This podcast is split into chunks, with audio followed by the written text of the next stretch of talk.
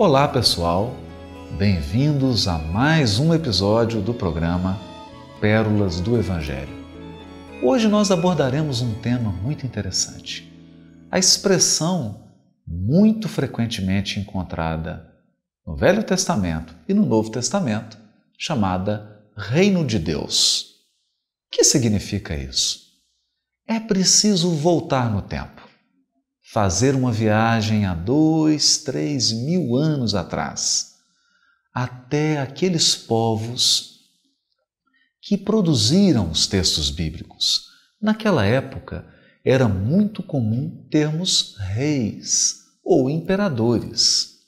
Impérios, na verdade, governados por um homem que se encarregava de editar leis, se encarregava de julgar e se encarregava de administrar o seu povo, oferecendo a ele proteção militar, alimento, controle social e etc.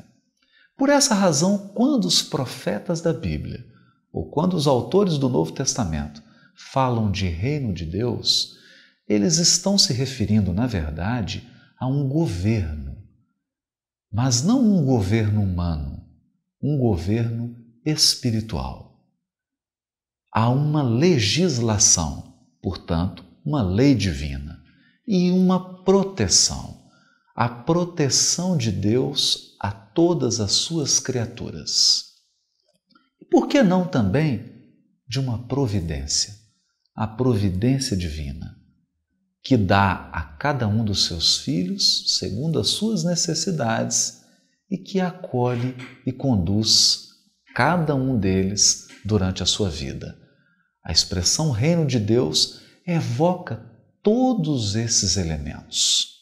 Deus como um legislador, Deus como um administrador, Deus como um provedor, daí a providência divina, e Deus como um juiz, aquele que julga as ações e pesa na balança os bons atos e os maus atos de cada criatura aquilo que é justiça e aquilo que representa injustiça. Quando então os profetas do Velho Testamento e os escritores do Novo Testamento se referiam à expressão Reino de Deus, eles evocavam esses aspectos amplos do governo do Criador sobre todas as criaturas. Esse é o Reino de Deus.